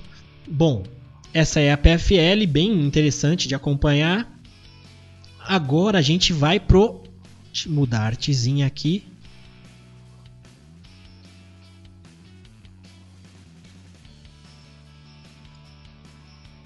UFC, deixa ao contrário minha arte aqui? Não, é isso mesmo. UFC Barbosa versus Chikadze. Uma luta bem interessante que vai acontecer aí. Também nesse, nesse próximo evento do UFC que vai ser no final de semana, ele tem ali as finais do TUF, né? Que teve o TUF Volkanovski versus Ortega. Que eles já tem luta marcada, mas não vai ser nesse evento. Geralmente o, o TUF fazia isso, né? Final fazia num evento mas acabaram que vão fazer a final do TUF agora. E quase deu. É, não, deu, deu tudo o Volkanovski, né? As duas finais ali são todos os lutadores do time Volkanovski. Teve um ali que seria do time Ortega, mas acabou se lesionando. Foi o Trisangor. Ele se lesionou, então é, vão ser duas finais aqui. Deixa eu só pegar antes pra gente comentar. Que são esses, esses lutadores sem avatares aqui, ó. Uma na final aqui do peso médio, Brian Battle versus Gilbert Urbina. E no peso galo vai ser o Rick Turcius versus Brad Easton. Quem está substituindo aqui é o Urbina, que está substituindo um dos times do, do Ortega. Então, ó, só Team Volkanovski aí na, na final, bem interessante. Mas falando da luta principal da noite, e essa aqui eu até coloquei na capa do da nosso podcast aqui, porque vai ser um EAD, vai ser um, uma, um, uma aula online aqui de striking, pelo menos vamos torcer para isso, né? Porque geralmente quando os caras são grapplers, eles meio que se anulam fazendo uma luta de kickboxing ali, mais ou menos. Mas aqui eu não sei, não. Eu acho que os caras vão sair na mão, porque um vai querer se provar ao outro aqui. Tomara, né? Então vamos esperar que há uma aula de kickboxing entre Edson Barbosa, número 9 da categoria Versus. Giga Chikatse, número 10. Giga Chikatse também tá no UFC, ele tá invicto. Barbosa tá vindo para essa categoria agora. É, é, agora não, né? Tá fazendo algumas lutas agora nos penas, ele lutava de leve. Então, uma luta muito bacana porque a gente conhece da técnica dos dois, do kickboxing dos dois. O Gigaticats já fez muitas lutas de kickboxing, assim como o Edson Barbosa. Também, o Edson Barbosa tem até uma foto dele de criancinha, sei lá, seis anos, assim, com luva, aquele short do Muay Thai, assim. Então, provavelmente vai entregar um lutão, hein, Thiago? O que você me diz dessa Essa luta aqui é aquela que a gente pode usar o meme, meme do Chico Buarque, né, Thiago? Puta, tal pessoa ganhou, feliz, o outro perdeu, triste. Então vai dar um sabor meio, né, agridoce, assim, legal por um lado, mas triste por outro, porque um vai perder, um vai ganhar. É mais ou menos por aí, porque pelo encaixe né, de, de estilos, a possibilidade de termos uma luta chata é muito pequena, né? Porque são dois caras que têm como, como característica a luta em pé e não costumam amarrar de jeito nenhum. E a gente vendo assim, ao bater o olho, até parece que é aqueles casamentos de passagem de bastão, né? Porque o georgiano Giga Chikadze, ele é menos conhecido do que o Barbosa, né? Ele está há menos tempo no, no UFC, ele entrou em 2019 no UFC e vem embaladíssimo com seis, seis vitórias seguidas. Apenas uma delas foi contra um cara mais conhecido, que foi na última, em que ele nocauteou o Cub Swanson, e o hype tá, tá, tá todo, todo, em cima dele. Mas ele não é nenhum garoto também. Ele tem 32 anos. Né? Ele também não, não, não, não, tá, não tá tão novinho assim, não. E o Edson Barbosa é um pouco mais velho, tem 35 anos, mas tem uma carreira bem mais extensa. É um veteraníssimo da organização. Ele está desde 2010. Nossa, sabe o que é estar tá há, há 11 anos no maior evento de MMA do mundo? E tendo o kickboxing cima, né? como, como carro-chefe, sempre enfrentando só os melhores. Então, não é, não é fácil. E nessa altura de carreira, ainda se reinventar, descendo de categoria, que é o que o Edson Barbosa fez, então é sim de levar em consideração o, o Barbosa. E ele vem de duas ótimas vitórias. Ele venceu o Makiwan Mirkani, dominou a luta, e a última ele nocauteou o Shane Burgos naquele aquele nocaute com efeito delay, né? Um efeito meio retardado. Você parecia que estava tudo bem quando viu. O Burgos foi andando para trás e caiu. Mas, se você for olhar as derrotas do, do Edson Barbosa, tá, ele perdeu, mas perdeu para quem? Perdeu para Tony Ferguson, perdeu para Habib Nurmagomedov, perdeu para o Kevin Lee, e até aquela sequência de três derrotas que ele teve foram para quem? Justin Gate, ex-campeão interino e ex-desafiante, Paul Felder numa luta equilibradíssima em que a grande maioria viu vitória para o Edson Barbosa e eu me incluo, e aquela estreia dele no peso pena contra o Den Ig, que ali foi roubo mesmo, ali não tem outro, não tem outro nome para dizer, porque ali eu vi vitória do, do Barbosa. Então, se você considerar essas lutas aí contra, contra o Felder e o, o Ig, ele poderia estar com quatro vitórias seguidas. Então, é o cara que sabe encontrar as brechas no jogo do adversário como poucos, utilizando o kickboxing, sabe tirar golpes da cartola como, como ninguém. Do nada ele pode mandar um chute giratório e, e cair nocauteado. Então, vai, vai, vai ser adrenalina o tempo todo, porque vamos ficar sempre à espreita de algo acontecer. E os dois caras são, são, são duros, eles não se rendem fácil. Então, eu acho que quem, quem ganha é quem, quem, vai, quem, quem vai assistir, é o espectador. E só para eu não ficar em cima do muro aqui. então. mas, essa luta tá bem. Não, tem, não é vergonha ficar em cima do muro, porque tá bem não, difícil não de, é. de palpitar. Não é, porque até pela fase, eu, eu concordo que o Chikaze é favorito. Então eu acho que o Chikaze é sim favorito. Mas como eu não vou ficar em cima do muro, apostando na experiência do Barbosa em uma luta dessa, uma, lutando cinco rounds, que é, que algo que o Chikaze nunca lutou na vida, eu acho que vai, vai, dar brasileiro por, por, decisão. E quem sabe, finalmente uma vitória, né? Do brasileiro por decisão, porque a gente já depender de juiz, ele não, não, não deu muita sorte algumas vezes. Mas vamos ver. Boa, boa. O Augusto César aqui tá falando que você falou, Thiago. Tem luta que o Edson perdeu, mas que ganhou, mas tudo bem. o Rodrigo Mendes Almeida tá perguntando se esse evento vai ter público. Esse evento vai ser no Apex, né? Então no Apex não tem nem lugar para ter público, aquele público limitadinho ali no canto, mas considerando tecnicamente não tem público, né? Mas vai ter uma galera só na lateral. É, essa luta, hoje, Watson, tá interessante porque assim, a gente pega. É, quando você vê. O Edson é um daqueles caras que. Se um dia ele não for campeão, vai ser aquele lutador que a gente falou. Puta, qual é o lutador que merecia ser campeão e não foi? É o Edson Barbosa. Eu não tô falando ainda porque ele tem muita coisa pela frente. Mas. Um, é, é, se não for campeão, vai entrar nessa lista. Porque a gente. O cara já fez tanto pelo MMA. No entanto, que ó, você vê como o cara tem a mentalidade de campeão. Pegar uma bucha dessa, que é o Jikatsi e você vê que eles meio se completam, porque o Edson Barbosa, ele precisa dessa luta porque meio que na cabeça dele, né, parece que ele pensa assim, cara, se eu quero ser campeão, eu passo qualquer um. E essa é a mentalidade do campeão. E o Jikadze também, ele é tão monstruoso que ele também fala, não, se é para eu fazer bonito na categoria, me dá os enroscos. Então, assim, é ali, é, pode dar um, um BMF também junto depois dessa luta, né, Joatson? Cara, essa luta tá com cara de luta do ano, viu? Sinceramente, é, dois trocadores pesadíssimos. E assim, como o Thiago falou, o, o Barbosa ele já tá há 11 anos aí no, no maior evento do mundo, né? Já tem anos já lidando com MMA. E assim, é um trocador nato e é um trocador experiente dentro do MMA, né? A gente vê o Shikatsu que é um cara que, que tem um background no kickboxing muito bom, é, é, um cara que tem um treinador ótimo também, que sabe pegar lutadores e, e poder adaptar para dentro do MMA, que é o Rafael Cordeiro, né? Então, é, assim, tem tudo para ser a luta da noite, uma luta bem difícil de palpitar, mas eu, eu tô com o Thiago, eu vou na experiência do Barbosa. E um outro ponto é que, cara, essa descida pro Barbosa, eu particularmente, quando ele quando ele falou a primeira vez que ia descer pros penas, eu fiquei, não é possível. O cara já era enxuto nos leves, né? Já era um cara grande, enxuto nos leves, tá? Não é possível ele conseguir bater os 60 quilos, né? É 66 quilos. E, e assim, ele desceu, ele conseguiu manter uma performance ótima. Um outro ponto, não só essa mudança de categoria, mas também a mudança de academia, a gente vê como eu, eu quando eu eu não sei há quanto tempo que ele já saiu da academia do Cachorrão e está treinando ali na América Top Team, né? Mas você vê que, por exemplo, o box do Edson tá muito bom, sabe? Era uma das falhas que ele tinha, ele engolia muito golpe quando ele trocava com a mão.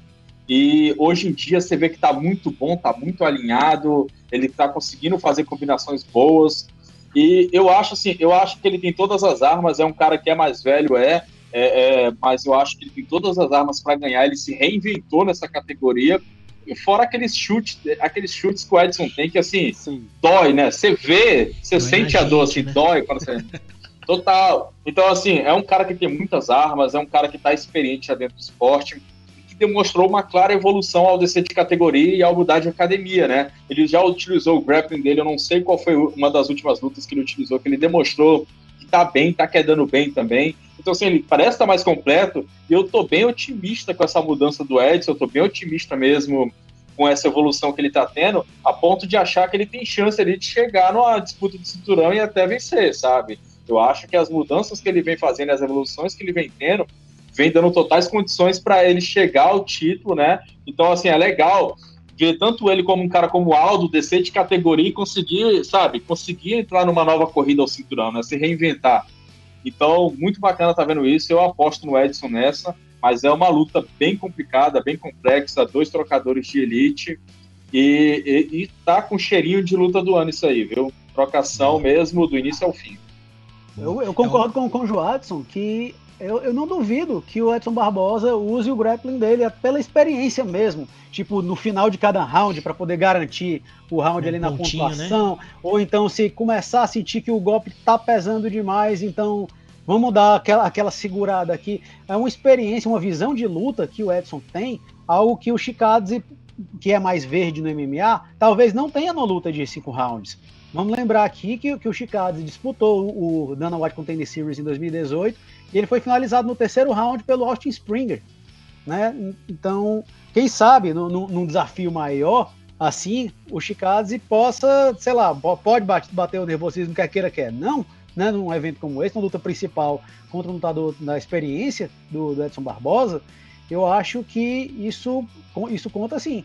E eu concordo né, que ele, o, o brasileiro desceu muito bem para o peso pena, né? Ninguém imaginava isso. Ele é alto, ele tem 1,80 e ele não parece né, daqueles que, que morre para poder subir lá na balança. Ele parece estar até saudável na, na hora da luta.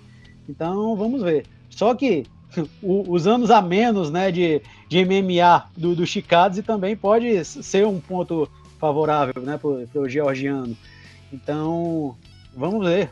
então não, não tem como ser ruim essa luta. Boa. O, o, Augusto César falou aqui que a ATT é a academia que corrige lutadores. É, a ATT, você vê é, é, algumas. O, o, Conan Silveira ele sempre faz live, né? Então eu gosto de ver as lives do Conan. E eu vejo que a mentalidade dele é muito contemporânea pro MMA. Então é, é, isso é um pouco de, isso é um diferencial. O cara é das antigas, faixa preta do Carson lá das antigas, podia ter todos os vícios possíveis, mas a mentalidade até mesmo que, que ele faz aí com a Amanda Nunes, que é uma lutadora tão completa, ele é muito contemporâneo. Então essa é a diferença. Eu acho que é um pouco desse ponto que o Augusto César tá falando que corrige os, os lutadores, né? E também a quantidade, né? Quanto tem tanto lutador lá que não tem como não sair gente boa de lá, certo? É, Tiagão, aproveitando aqui o momento do Fertita que a gente escala uma possível luta da noite, o Watson já meio que deixou que, que para ele essa luta principal pode ser a da noite. Você teria alguma outra que quer é, é, apostar como luta da noite ou você quer manter essa principal? O que, que você me diz como luta da noite para esse evento aí? Quem que pode despontar aí? Eu acho que a luta da noite é difícil ser outra. Eu acho que vai ser mesmo a, a principal. Porém, temos que destacar também, sendo até malandro aqui, porque são, é, é, um nome bem conhecido, é o retorno do Kevin Lee né, nesse evento, já que ele não luta desde aquele evento em que ele foi finalizado pelo, pelo Charles do Bronx, agora campeão Charles do Bronx, né, no, no, no peso leve, e o Kevin Lee ele era um, um top da categoria de baixo, do, do peso leve.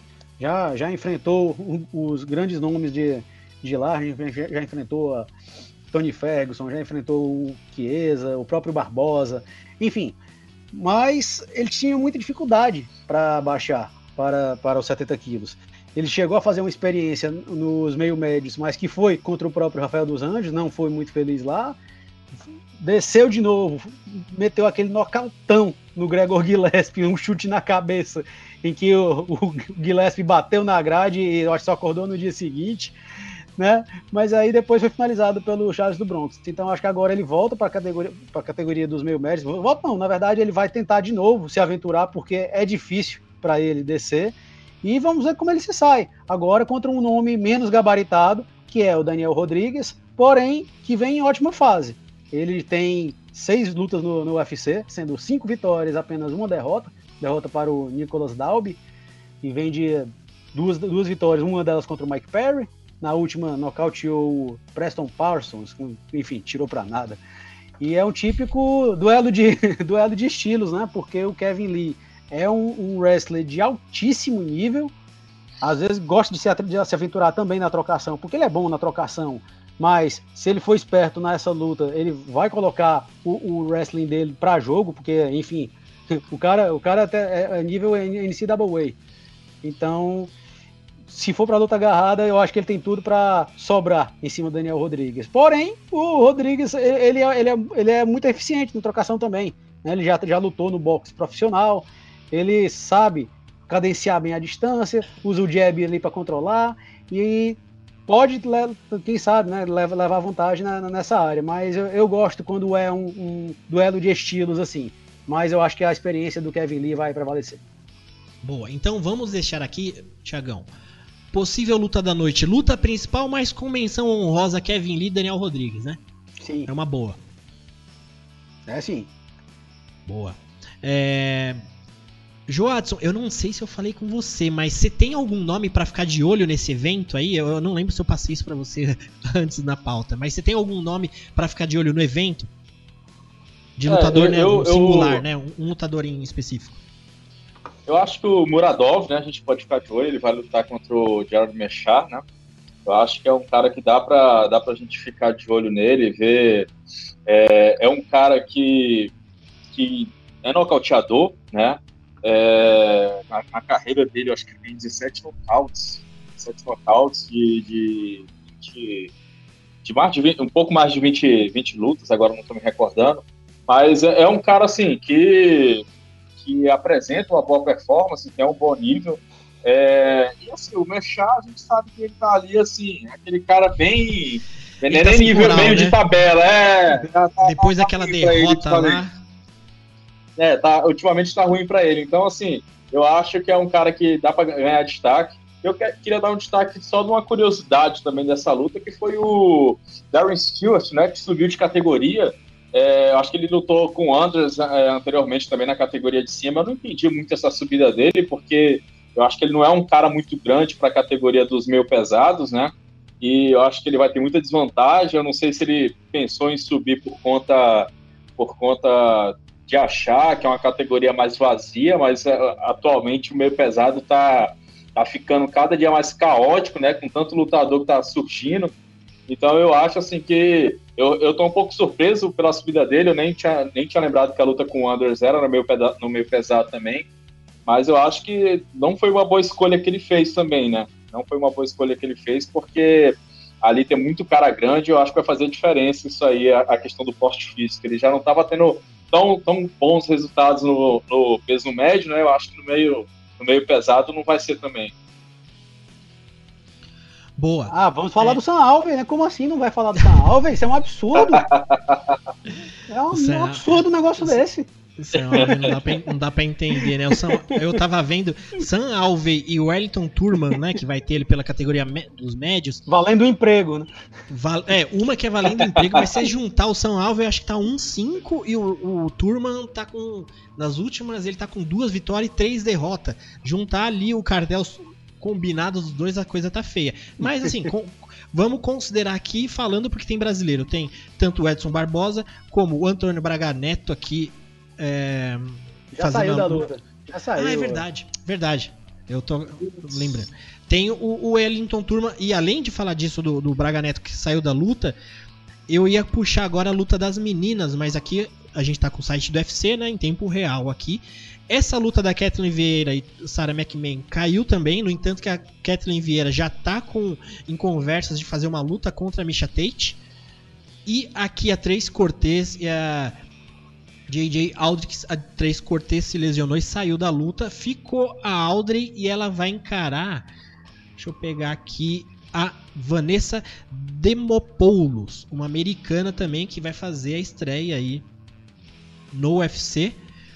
É, a, a JJ Aldrich é aquela lutadora há muito tempo, ela tá no, no UFC, ela fez o TUF, ela perdeu pra, pra, pra, Como chama a menina que tá com o pescoço machucado lá, que ia voltar agora?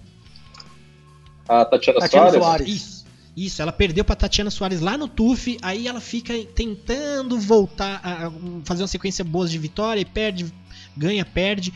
Perdeu pra Jutai, né, é, no UFC, mas tá vindo aí, vai encarar a, a, essa americana que tem apelido de Monstrinha, né, Leo Monster, a Demopoulos, e ela que foi campeã do LFA, aí ela foi campeã do LFA, tentou contender Series, perdeu. Aí falou, putz, perdi, não consigo contrato com o UFC, voltou pro, pro LFA, perdeu de novo o cinturão dela. Aí não devia nem ter. Devia ter ficado quieta, né? Mas agora tá, aí voltou a vencer na LFA e tá voltando agora pro UFC, substituindo aí a namorada do Ortega, né? Eu, eu acho que é esqueminha, né? Porque o Ortega não vai fazer luta com o Volkanovski, que agora falou, amor, não vou querer não tá sozinha não. Então, agora ficou para trás aí. Só para fazer jus, na, namorada do Ortega não tendo pensamento machista, é uma ótima lutadora, mas ela foi. Ela se machucou, né? Na verdade, para fazer justiça. Certo? Uma, então, essa é. Uma, uma, curiosidade é que a, saída do card do Antônio Braga Neto pode ter aquele exemplo em que menos e menos é mais, porque caíram duas lutas e com isso gerou uma que pode ser melhor do que as outras duas. Porque o Antônio Braga Neto ia enfrentar o Abdul Razak Al Hassan que é um cara que tem um estilo de luta bem empolgante, né? Um trocador, mas vem em má fase, vem de três derrotas seguidas. E o Alessio de Chirico, ele que vem de um ótimo nocaute contra o Joaquim Buckley, que vinha embalado por causa daquele nocautão, né? Contra o Impa Kazaganai, que foi um dos melhores, foi talvez o, um dos melhores nocautes de todos os tempos, mas aí o de Chirico freou o hype e nocauteou ele lá. O de Chirico ia enfrentar o Aliaskal Kiziraev, enfim, que também saiu da luta e aí, o que é que faz com esses dois aqui? Ah, vamos fazer um bem bolado aqui, um enfrenta o outro. Então, vai, vai acontecer a luta entre, entre Alessio de Chirico e Abdul Razak Al Hassan, dois caras que têm poder de nocaute e é uma luta bem divertida de se, de se ver. Então, eu acho que caíram duas lutas para gerar uma que talvez seja até melhor do que se, do que se fosse essas duas. Boa, show de bola. O Augusto César tá lembrando aqui, ó, que ele falou e é verdade. Quarta-feira eu comentei do Conan Silveira, ele vai fazer uma live com a Amanda na quarta-feira, então é bem bacana. Eu não sei se eles vão abordar tanto MMA, eu não lembro o tema da, da live, mas vão ter que falar alguma coisa, né?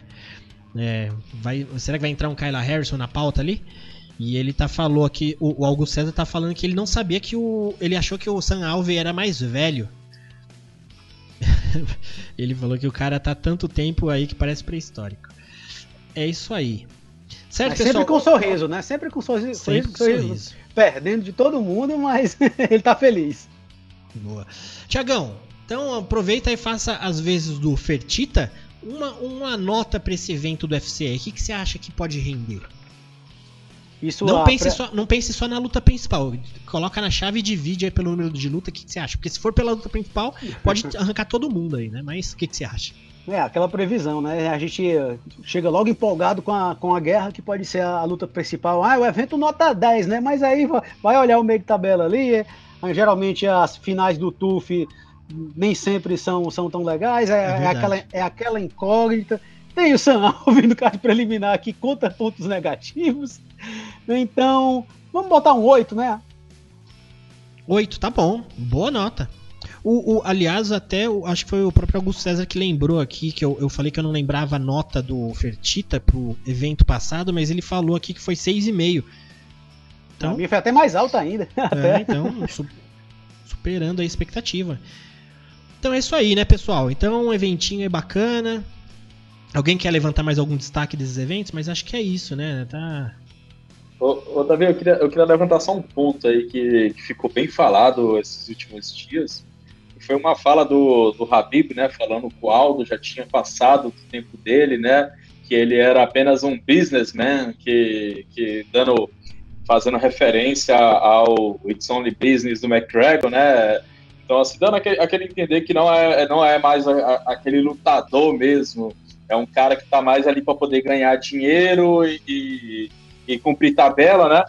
E, e, essa fala gerou muita polêmica, né? No, no, no, nas lutas, a ponto até do próprio McGregor aparecer dando, dando é, fazendo tweet dizendo que o Aldo era 10 vezes melhor lutador que o Khabib e tudo. Enfim, é. Cara, fica, fica um, um, eu realmente eu discordo muito do, do Habib nesse ponto, né? Porque é, mais do que nunca o Aldo está mostrando o quão, o quão, quão bom lutador que ele é, né? O quão lutador raiz que ele é. O cara tá aí no, no, no, no top da, no top da, da, da, categoria, das categorias, né? Que agora tá na categoria de baixo, mas no top do esporte aí há muito tempo, né? Um cara que foi invicto há muitos anos também, pegou várias gerações de lutadores e conseguiu se manter é, no topo. Então, assim, é, eu até comentei lá no grupo naquele dia, mas me abriu muitos olhos também para ter essa. para a gente poder ter, a gente conseguir enxergar assim, o, quão, o quão grande que o Aldo é para o esporte, né? A ponto das pessoas olharem e verem um comentário desse e se mobilizarem e falar, não, tá errado, né? Peraí, esse cara aqui, esse cara aqui é, é a história do esporte, né? Faz parte da história do nosso esporte. Não dá para minimizar e falar, ainda mais no momento que ele está atualmente, né? Que é um cara que está altamente competitivo dentro de umas de uma das piores categorias, mais duras categorias do UFC, né? O cara tá se reinventando. Então, assim, é, ele vai conquistar o cinturão? Não sei, né? Porque a categoria é duríssima, mas ele tá ali e tá mostrando que tá vindo com tudo, né? Então, eu acho, eu acho que, assim, particularmente, o Khabib deu um mole muito grande, ele devia ter repensado um pouco nas palavras antes de falar sobre isso, né? E tá sendo altamente criticado aí, né, pela, pela galera por isso, né? Ah, só queria fazer esse comentário quanto a isso. Ah, não, ele, ele, uhum. ele foi bem, bem feliz mesmo com isso, né? E pra gente até parar para pensar, porque é, nessa questão cultural, ah, na, na, na, no bloqueio que a gente tem linguístico aí, porque como a gente não fala a língua do cara, ele fala o inglês lá, Khabib, que né, ele se expressa daquele jeito, mas nessa entrevista, no caso, ela foi toda em russo, né, e foi traduzida. Uhum. Então você vê que o cara consegue se expressar mais. E o Aldo é um cara que, pros, pros americanos, ele não é um cara que se expressa porque ele não fala inglês. E uhum. as entrevistas dele são aquele basicão. Então os americanos, ou, ou, o pessoal do mundo afora, não conhece o Aldo como o brasileiro conhece. Que o Aldo, ele sempre teve uma postura muito firmeza, muito tranquilo, né? Sempre Sim. teve uma postura bacana. Em, é, então, assim, ele tem alguns pensamentos ideológicos dele, assim, mas é muito pessoal que ele nem expõe ao ponto de deixar um carisma todo. Isso que a gente está separando a pessoa do lutador. Se colocar o lutador ainda, o, o, que o Aldo fez. Então, se a gente imaginar que o Khabib falou e que ele foi infeliz e se expressou, a gente conseguiu traduzir, né? E entender o que ele estava querendo dizer. A gente viu como ele se expressou mal, mas. Então, quer dizer assim, o Khabib ele, ele foca muito no legado dele, do, do invicto ali. Então, se a gente pegasse o Aldo, teve um momento que ele estava vindo ali no UFC principalmente, né, no WEC, no UFC, estava invicto, ele estava com nove defesas de cinturão. Se ele parasse na carreira dele ali, ele seria GOAT. Mas como ele continuou, aí não pode mais defender, aí pô, o cara fez errado, ele não é tudo isso. Então, até o momento onde ele estava fazendo história, se tivesse parado ali, ele seria um alguém respeitável, mas porque ele quis simplesmente continuar fazendo o que ele estava fazendo, entre vitória ou derrota ou não, aí tem que desmerecer o cara por causa das derrotas. Então ele foi bem infeliz, né? Pois é, porque eu concordo que o Aldo pode não estar mais no auge. Ele não é mais o Aldo do WEC, aquele Aldo que já chegou como campeão do peso pena e enfileirou adversários. Mas espera ainda também, né? O cara Porra. mesmo mesmo tendo perdido para os melhores, porque ele não perdeu para qualquer um não. Olha aí, quem perdeu para Conor McGregor? Sim. Ah, perdeu para o Marlon Moraes numa luta apertadíssima. E nessa altura da carreira, ele baixar para o peso galo, algo que muitos duvidavam, e eu acredito, acho que todos nós aqui duvida, duvidávamos que ele ia descer saudável para o peso galo, porque ele não ele batia o peso pena sofrendo. Ele cortava o peso em cima da, em cima da hora, dias antes da luta, e dizia que, que ia subir o peso leve, porque não queria mais isso para a vida dele. Quando ele falou que ia descer o peso galo, era loucura.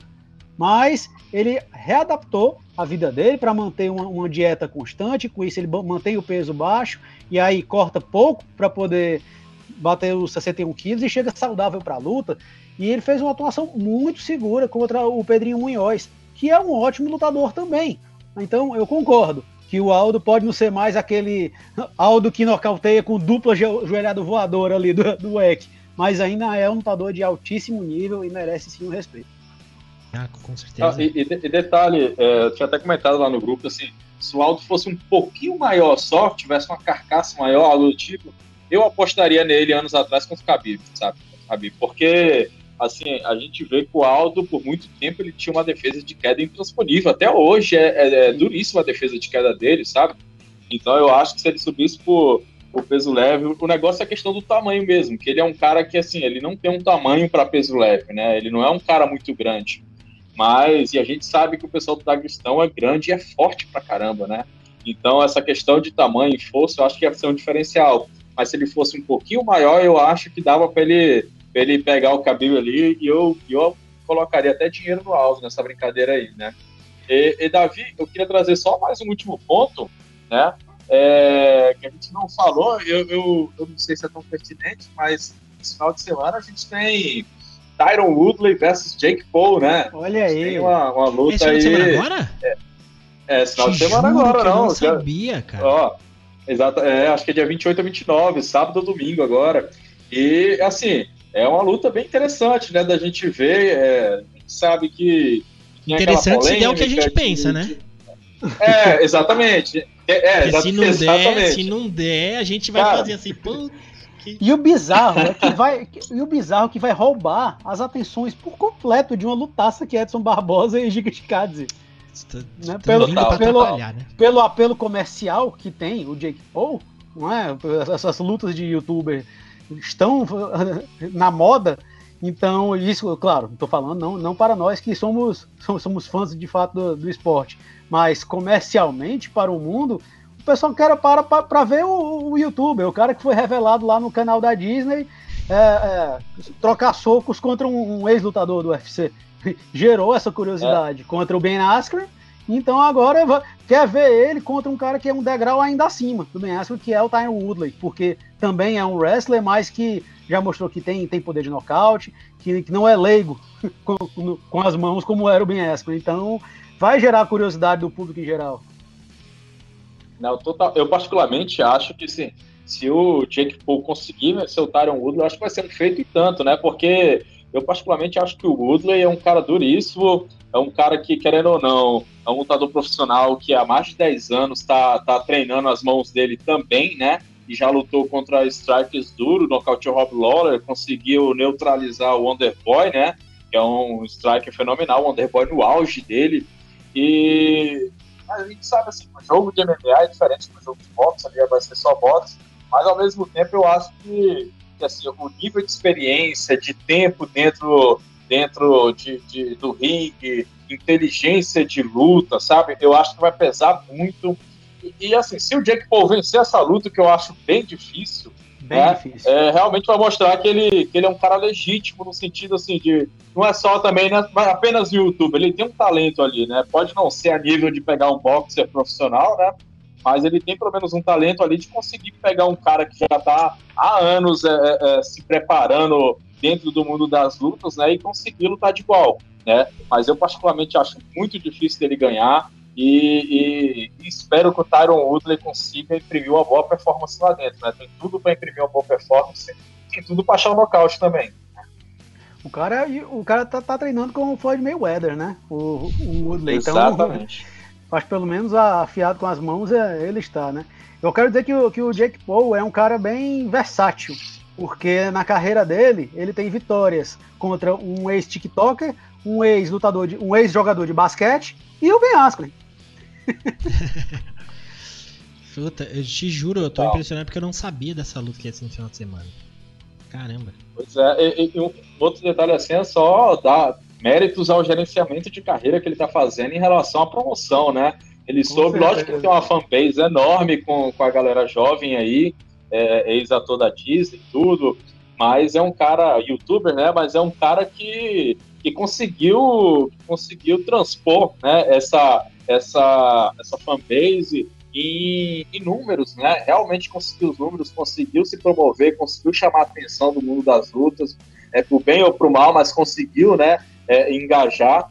E, e assim, fica, fica meio que uma aula aí para muito lutador aí sobre como se promover, né? Sobre como, como criar situações do, dos quais vai colocar seu nome em evidência, sobre, sobre trash talk também.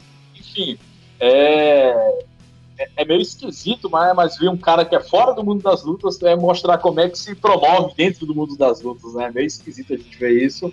Mas é, vamos ver o que, vai dar no sábado, né? Vamos ver o que, que, que, nos espera nesse sábado aí.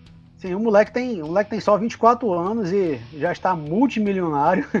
E imagina aí se ele nocauteia o Tyron Woodley, mas é um enorme C mas se acontece isso, e ele pega o microfone e diz, ô Conor McGregor, ajeita essa perna aí e vem, vem trocar socos aqui comigo. Imagina o quanto que isso não ia mobilizar. Quanto de dinheiro que ia seria envolvido numa, numa possível luta de boxe. Olha, até o, o irlandês ia, ia, ia, todo empolgado, ia deixar o Poirier um pouco de, de canto e vou para uma luta mais fácil e que é um custo-benefício bem maior. O, o um ponto aí que é pra gente ficar assustado é o seguinte, né? A gente imagina aí que. Imagina não. Tem lutadores que estão meio que indo representar. Por mais que assim, são wrestlers, grapplers, mas estão indo meio que representar um MMA no boxe. O problema é quem, quem são esses lutadores. É, a gente sabe da capacidade e o grande que eles foram. Tyron Woodley, Ben Askren, né? Mas se é para fazer merda, tem um Ben Askren que já fez e tem um Tyron Woodley também. Então é aquele cara que se tiver alguém para fazer feio, é o Woodley também, né? Não tô falando que ele é um baita lutador, mas se pra, se pra, se é pra gente depois desse final de semana contar uma história triste, vai ser porque tem o Woodley no meio. Então é bem curioso isso aí, né? Bem curioso. É aquele negócio, se o Woodley vencer, né, não, não fez mais que obrigação. Não fez o mínimo, né? E, putz. Bom, isso aí, né? Uma outra, é. outra, outra notícia aqui é que, é que parece que já há conversas, na verdade, logo após o evento do último sábado, o Alexandre Pantoja e o Breno Moreno acordaram já verbalmente de se enfrentarem em dezembro.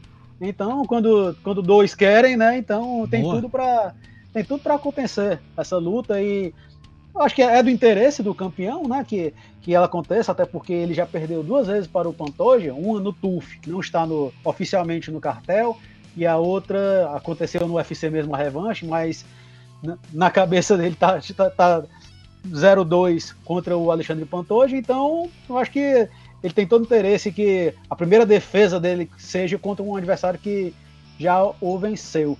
O, teoricamente, eu acho que o Askar Askarov estaria na frente na, na briga ali pelo, pelo, pela disputa de título, inclusive empatou contra o Breno Moreno, mas ele não bateu o peso na última luta, né? Então fica um pouco aquele temor, né? Será que se o cara não bater o peso, mesmo com a libra de tolerância, será que ele vai bater? Então talvez seja até mais seguro fazer essa luta contra o Pantoja, né? E faz, quem sabe, Davidson Figueiredo contra as Kaskarov para ver quem é o próximo desafiante.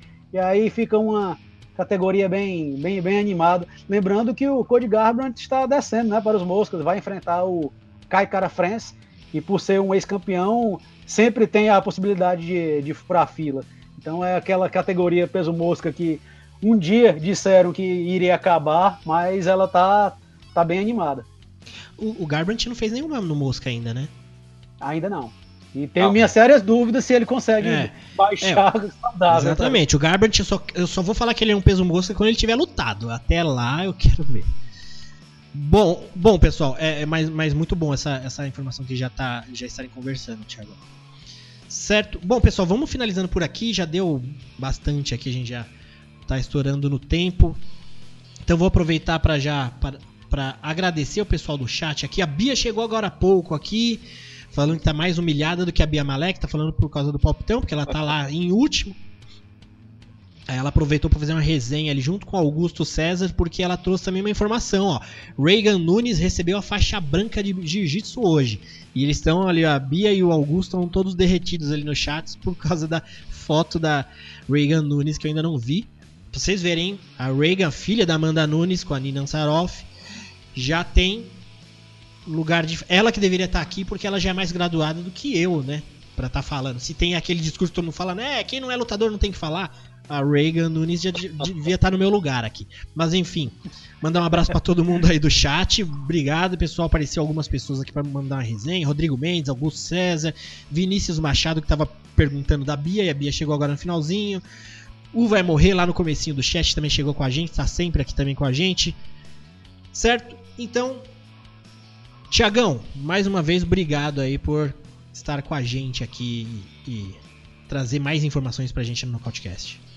A visão, eu que agradeço pela oportunidade de estarmos aqui conversando sobre um, um assunto que tanto gostamos aí. Um abração aí pelo Joadson, sempre legal trocarmos ideias e eu só tenho a agradecer e me escalando aqui, viu? Me, me chame que eu farei o, o, que for, o que for possível para estar presente. Ó, não vou desmerecer a Bia, mas eu falo que eu queria que o Fertita estivesse aqui hoje na live, porque aí estariam os maiores fãs de The Office aqui. O Thiago, o Joadson, eu e o Fertita também. A Bia não tanto, porque ela ainda não assistiu. Ela falou que vai começar The Office, que não sei o quê. That's mas enfim. Said. Hã? That's what she said. é, mas, é, Joadson, meu amigo. É, é, um abraço. muito. Agora que eu entendi lá a piada do Marco. É, um abraço, é, até o próximo cast e bora lá. Foi isso aí, pessoal. Um grande abraço para vocês. Sempre satisfação estar aqui para a gente poder bater um papo, né? Discutir sobre esse tema que a gente tanto gosta. Um abraço aí pro Thiago também, né? Sempre bom conversar é. com ele, com a galera do chat também. E deixar aqui a sugestão para a galera do chat: assistam The Office, porque é sensacional. Vocês não vão se arrepender. Vocês só precisam sobreviver à primeira temporada. A primeira temporada é o que normalmente o pessoal fica com dificuldade de terminar mas são só seis episódios, a partir da segunda é espetacular. A série toda como... Não, eu costumo dizer que é, uma, é, o tipo de série que você tem referência para tudo na sua vida, sabe? Você é uma referência para The Office com tudo. Até porque é aquele tipo de humor que não, não é fácil de engrenar de primeira, né? Porque aquele humor de vergonha, vergonha alheia que não, peraí, não eu não acredito. Não, peraí, eu, eu, eu, eu, estou com, com, vergonha de mim mesmo de estar rindo disso, é errado. Mas depois que você tenho... engata, aí pronto, é um caminho sem fim. Eu, tenho um amigo que ele não conseguiu assistir porque ele falou que não aguentava de vergonha. Mas é por aí. Ô, Thiago, aproveita o momento aí, você que tem um canal no YouTube que fala de, de da, da, da sétima arte, o que é o cinema. Pois é, o canal do YouTube anda um pouco parado, mas eu pretendo retomar sempre com com críticas, eh, resenhas de séries e, e, e filmes. O blog está, está, sendo atualizado e eu pretendo manter os dois em paralelo, que é o thiagonatela.com, Thiago com TH. O canal no YouTube tem o mesmo nome, Thiago na Tela, com TH. Então, passe lá ou, ou em um ou em outro que vai ter conteúdo. Boa, pessoal. Então, um abraço até a semana que vem.